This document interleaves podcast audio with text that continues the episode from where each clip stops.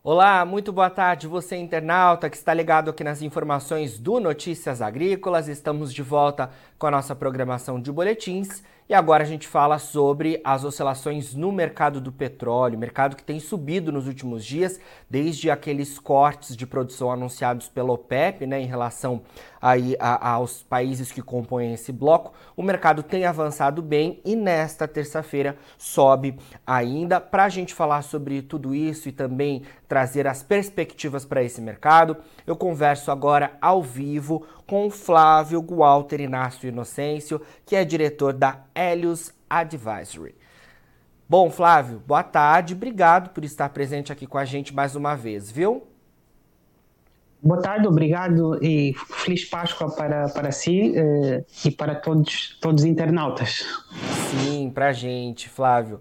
Bom, vamos começar então é, falando justamente sobre esses cortes é, surpreendentes de alguma forma, né, por parte da OPEP e, e, aliados, né, informação que tivemos aí nos últimos dias e que desde então motivou altas no mercado, não é isso? É correto. Uh, estes cortes uh, ultrapassam 1,5 milhões de barris uh, e foram cortes que foram ac ac acordados entre a OPEP e os seus parceiros, inclusive a Rússia. A Rússia parece estar a atuar como, como um parceiro uh, de realce dentro desta coligação e isto fez subir os preços. Os preços estavam abaixo dos 80 dólares o barril, no preço de referência Brent, e agora ultrapassaram os 84, 85 dólares o barril. Isso significa que estamos a ter uma situação uh, inesperada. O mercado não estava à espera deste corte, eu também não estava à espera, uma vez que tipicamente a OPEP envia via o seu secretário-geral ou, ou, alguns países membros, como a Arábia Saudita, enviam que tipicamente alguns sinais ao mercado uh, que indicam que vai haver um corte e, e não houve um anúncio prévio disso. Uh, tanto que os Estados Unidos, que reagiram que, de uma forma bastante, bastante negativa ao aumento um, uh, aumento dos preços e ao corte da produção, uh, que isso afeta em boa medida uh, o combate à inflação, uma vez que as taxas de juro em todo o mundo ocidental e no globo inteiro que tem vindo a subir em função que, do aumento dos preços das commodities em geral, inclusive das commodities agrícolas, e este corte vem no fundo, vem, vem, vem num contexto de taxas de juros elevadas. Então isso, isso foi algo que ninguém estava à espera, inclusive a, a própria OPEP. E algumas razões que explicam o porquê que este corte ocorreu. Perfeito. Flávio, a gente tem possibilidade de ver o mercado subindo ainda mais, repercutindo essa questão dos cortes e outros fatores? O que, que você é, é, olha à frente no mercado do petróleo? Eh, para mim, os preços que dificilmente vão ultrapassar nos próximos tempos os 90 dólares o barril, a não, uh, pode chegar lá, mas não vai ficar nesse preço, nessa banda uh, durante muito tempo por várias razões. Uma das razões é eu estou muito preocupado e nós estamos muito preocupados aqui com, com o aumento uh, da taxa que, de inflação e as perspectivas económicas que diminuição económica. por exemplo, aqui na União Europeia tem ocorrido uma, uma queda muito significativa da produção industrial. Uh, por exemplo, a Alemanha vai ser o país, vai, vai ser dos países que, que, menos vai crescer em função desta crise, desta crise económica. Se olharmos para a zona euro, vamos ter uma situação muito semelhante, com algumas exceções, alguns países que vão crescer mais, como por exemplo a Espanha. O FMI veio recentemente que dizer que este é o pior outlook económico desde 1990. Uh, a economia mundial não vai crescer tanto desde, uh, desde 1990 esse é o ponto de referência, e tive um debate até com alguns, uh, alguns especialistas no setor que diziam que isto é uma situação passageira, mas parece-me que este ano pode ser um ano com muitas dificuldades. Então, eu estou muito preocupado que uh, aumento de preços que, de energia muito significativos podem ter, podem ter um efeito até de matar a procura agregada de petróleo e gás uh, no longo prazo. Isto é, quanto mais altos os preços forem, se, se permanecerem eh, durante muito tempo, nós podemos ter eh, preços mais baixos no futuro, que uma vez que a procura eh, diminui. Há um ponto onde os consumidores deixam, deixam de consumir ou consumem muito menos petróleo. E, e, eu temo que nós estejamos a chegar a um, a um ponto uh, semelhante. E acresce a isto o facto das perspectivas que as, que as geopolíticas estarem por trás disso. A Arábia Saudita precisa de preços altos porque tem um orçamento de Estado que foi elaborado à volta dos 80 dólares o barril, então precisam de, do mínimo de 80 dólares o barril. A Rússia, que também por razões uh, que nós conhecemos, quer, quer um barril de petróleo bastante elevado e muitos países uh, da OPEP querem também preços elevados. Só que isto, tem, isto vai ter um efeito na economia que, do mundial de, de, de, abrandamento. Então é por isso que os americanos uh, vieram dizer que isto era algo que não convinha aos Estados Unidos, mas os Estados Unidos estão, estão com um problema, que é as reservas uh, petrolíferas estratégicas estão a metade do que eram há três anos atrás.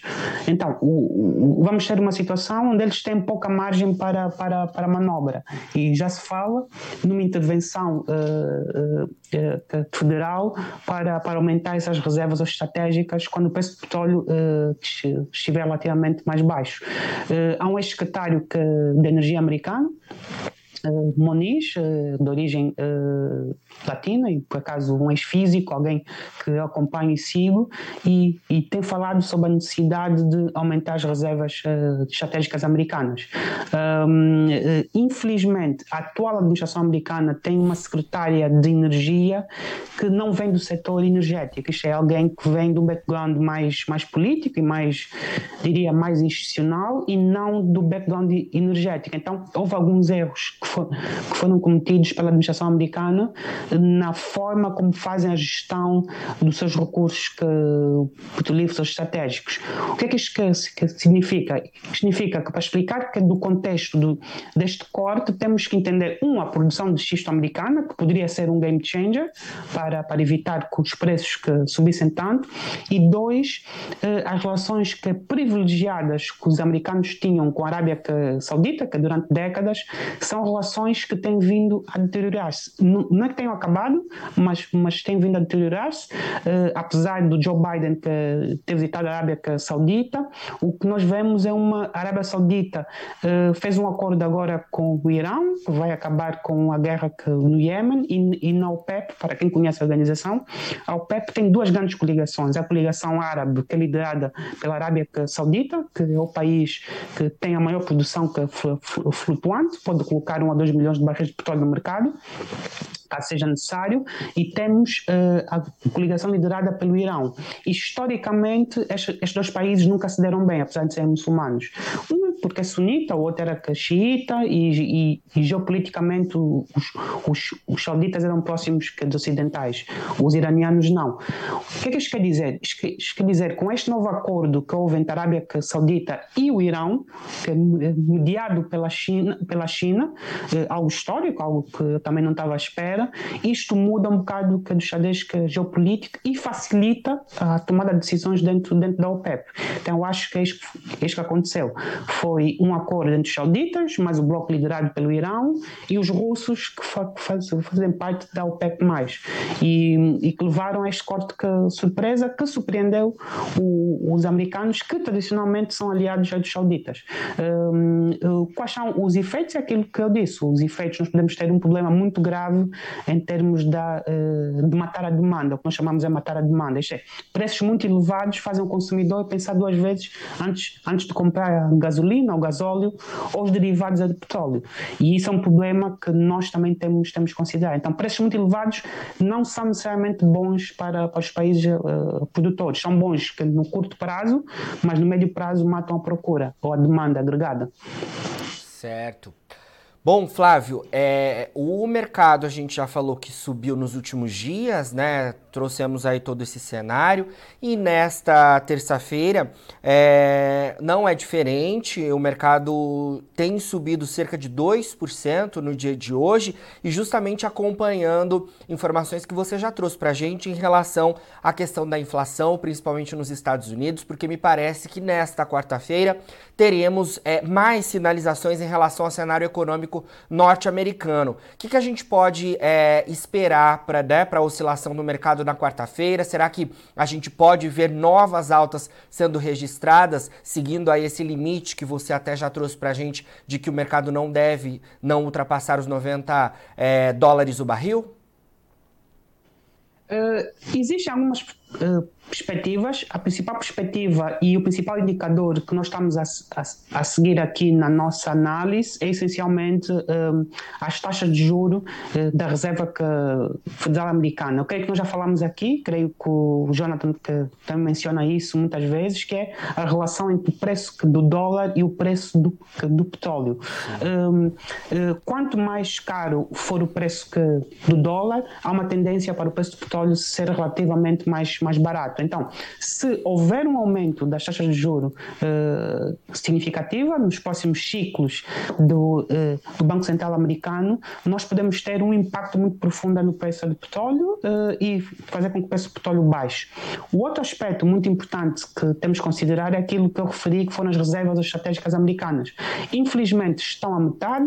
Eu até tive um debate com um analista holandês que, sobre isso, uma conversa informal, onde falámos sobre, sobre as reservas estratégicas americanas, que acabam por ter o mesmo efeito quando a administração americana vende parte das reservas que, estratégicas ao mercado, o mesmo efeito que tem um corte ou um aumento da produção que da OPEP, é uma forma de intervenção nos mercados. Uh, e nós podemos ter aqui uma nova intervenção uh, também americana uh, a vender parcialmente. Só que o debate que há, e é aquilo que eu falei do, do, Dr. Muniz, que foi para mim um dos melhores secretários de energia dos Estados Unidos, um, que ele menciona que, os Estados Unidos que deveriam já pensar estrategicamente em aumentar as suas reservas estratégicas para se posicionarem numa situação onde haja um problema de, de, segurança energética, onde, onde o preço do petróleo uh, aumente que, de forma que, tão significativa que coloca em causa uh, o acesso uh, ao petróleo nos Estados Unidos. E depois nós estamos já praticamente em pré-ciclo eleitoral americano e um dos fatores mais importantes vai ser o preço, preço do petróleo. então, enquanto durar este conflito armado, que infelizmente continua, enquanto que durar esta, estas incertezas geopolíticas, eu temo que vamos ter preços acima dos 80 dólares o barril. Uh, duvido que ultrapasse muito os 90, que a demanda está, uh, começa a ser afetada, embora as perspectivas económicas o ano passado, nós mencionamos isto, uh, seria que de um aumento económico, mas a verdade é que muitos países estão com uma demanda muito baixa. Nós falamos do Reino Unido, nós falamos que da Alemanha, nós falamos que da zona euro, onde a demanda vai crescer e essencialmente especialmente na China e na Ásia, uh, e isso, isso, também explica muito um, o preço. A outra razão, o porquê que o preço não subiu tanto como muitos analistas que esperavam, foi uh, a Rússia, que tem uma produção de cerca de 9, 9 milhões de barris neste momento, uh, baixou de forma muito significativa. A Rússia está a vender o petróleo Ural com um desconto muito alto, à volta dos 60 a 70 dólares o barril. O, o significa que é um desconto de 10 a 20 dólares por cada barril uh, vendido pelo preço de referência Brent. Então, isto faz com que haja uma pressão enorme para que o preço do petróleo não suba tanto, tanto que muitos traders desses países têm comprado petróleo russo e vendido uh, petróleo que, do Ocidente ao preço, ao preço do mercado, uh, WTI ou Brent. Então, estes, estes, são os fatores que explicam porque, é o, porque é o preço não subiu tanto, em termos que, dos fundamentais. Obviamente que, tam, que, também podemos falar aqui sobre a especulação financeira, uh, portanto, as, as perspectivas que os, que os, investidores que tipicamente tomam uh, quando o mercado que está em alta ou em baixa, um, uh, mas isso, uh, isto são estratégias que afetam todo o mercado de futuros de commodities, não é só o petróleo, é o trigo, é o ferro, é o níquel, é o, todo tipo de commodities, este tipo de estratégias. Eu, tipicamente, aqui nós focamos nos fundamentais, na, naquilo que determina a demanda e a, e, e, e a oferta agregada. Do lado que, da oferta, nós tivemos este corte inesperado, isto vai disparar o preço, mas do lado que, da demanda nós notamos um enfraquecimento muito forte, principalmente no mundo ocidental. Não na Ásia, mas no mundo ocidental nota-se um enfraquecimento muito, muito grande. Era isso justamente que eu iria te perguntar, Flávio, em relação à demanda. Quais são os indicativos que a gente pode acompanhar que podem, de alguma forma, limitar aí os ganhos do mercado? Você trouxe, então, a questão da fragilidade da demanda é, em países asiáticos. Quais outros pontos que a gente deve acompanhar em relação ao cenário da demanda para o petróleo? Eh, para mim, aquilo que eu, que eu disse, há uma, há uma correlação entre o preço que, da moeda americana uh, e o dólar. Uh, Parece-me que se houver um aumento muito elevado das taxas de juros nos Estados Unidos e na União Europeia, via Banco Central Europeu, nós vamos ter um preço de petróleo muito mais baixo, uh, apesar de a demanda continuar forte na Ásia. no mundo ocidental, nós notamos um grande enfraquecimento. Ao PEP, nas suas estimativas, nós falamos aqui da a OPEP tem vários relatórios, o relatório que todos os analistas aqui deveriam eh, acompanhar, e basta ver alguns gráficos, não precisam de ler tudo.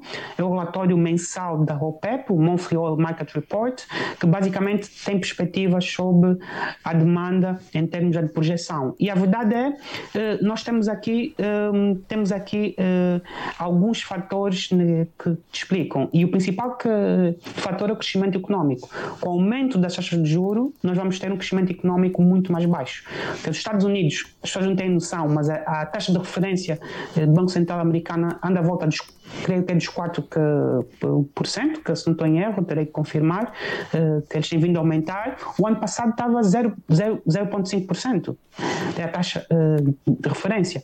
Obviamente que isto tem um impacto muito grande, uh, muito grande na, na no crescimento económico. Embora o Fed aumentou as taxas de juro para combater a inflação, para, para combater as expectativas inflacionistas. Obviamente que se, se mantivesse taxas de juros à volta de 0,5%, uh, nós tínhamos uma inflação à volta dos 20% nos Estados Unidos. Neste momento anda à volta dos 8%, 7% a 8%, uh, e isto tem um impacto muito grande nos consumidores. A crescer a isto o preço que, da energia, porque a energia que tem um efeito muito grande em todo tipo de atividades económicas, via, via, via transporte, via, via uso uh, nos fertilizantes, via, via uso nos processos industriais, como o gás natural, que é utilizado como feedstock para, vários, para, para, para várias indústrias, e isto afeta a demanda. Então, esses são os fatores que me preocupam. Essencialmente, é o crescimento econômico, taxa de juro e a forma como a demanda vai, uh, vai responder aos bancos que, centrais. Porque uh, nós tivemos taxas de juros que, historicamente muito baixas nos últimos 20 anos, anos, essencialmente, e creio que estamos a voltar a um, a um, uh, a um contexto onde estas estas taxas de juros são taxas de juros que voltam a ser uh, bastante altas e obviamente que isto vai ter que, um impacto na demanda. O outro aspecto que se calhar nós temos a, que considerar é também o preço, o preço do gás natural. Como no ano passado nós vimos que o preço, o preço do gás natural arrastou em parte o preço do petróleo, uh, que houve um aumento muito grande do uso de gás natural em 2021, final de 2021 início de 2022. Houve uma situação onde se esperava que este inverno uh, fosse um inverno bastante rigoroso e o preço fosse aumentar de forma significativa. E outro indicador é olhar para a forma como o gás natural uh, qual é o consumo de gás natural e, qual, e, quais são os níveis de estoques ou de armazenamento de gás natural e se isso vai ter um efeito uh, no, uh, no, preço do petróleo como teve. Uma vez que se o preço do gás natural que disparar que, novamente, nós podemos ter no verão um, e início de outono que, deste ano, a partir de outubro, uh, preços muito elevados também de petróleo, arrastados em parte por uma escassez de gás natural. E isso é um problema. Eh, então, muitos analistas estão a olhar para os níveis de armazenamento, não só de petróleo, mas, mas, mas também de gás natural. Isso são os aspectos que as pessoas às vezes também esquecem, às vezes, quando olham para o mercado como um todo. Com certeza, são importantes indicativos que a gente deve monitorar, né, Flávio? E é claro que a gente seguirá acompanhando tudo isso com as suas informações. Sempre que tiver novidades, pode contar com a gente por aqui. É importante a gente atualizar os internautas em relação às oscilações no mercado do petróleo. E obrigado mais uma vez pela sua entrevista, viu? Obrigado eu pelo convite e uma feliz Páscoa que sei que já passou e espero que tudo bom para, para, para a vossa equipa, uma equipa de luxo. Obrigado, Flávio, para você também e para todos aí da Helios, viu? Bom, conversamos então agora com Flávio Walter Inácio Inocêncio, a gente falando sobre as oscilações recentes no mercado do petróleo e, é claro, trazendo alguma perspectiva em relação ao óleo. Agora, na finalização dos nossos boletins, você fica com os perfis das nossas redes sociais. Siga a gente por lá para se manter atualizado sobre todas as informações do agronegócio brasileiro. A gente fica por aqui, mas daqui a pouquinho tem mais boletins ao vivo. Fica por aí, a gente se vê.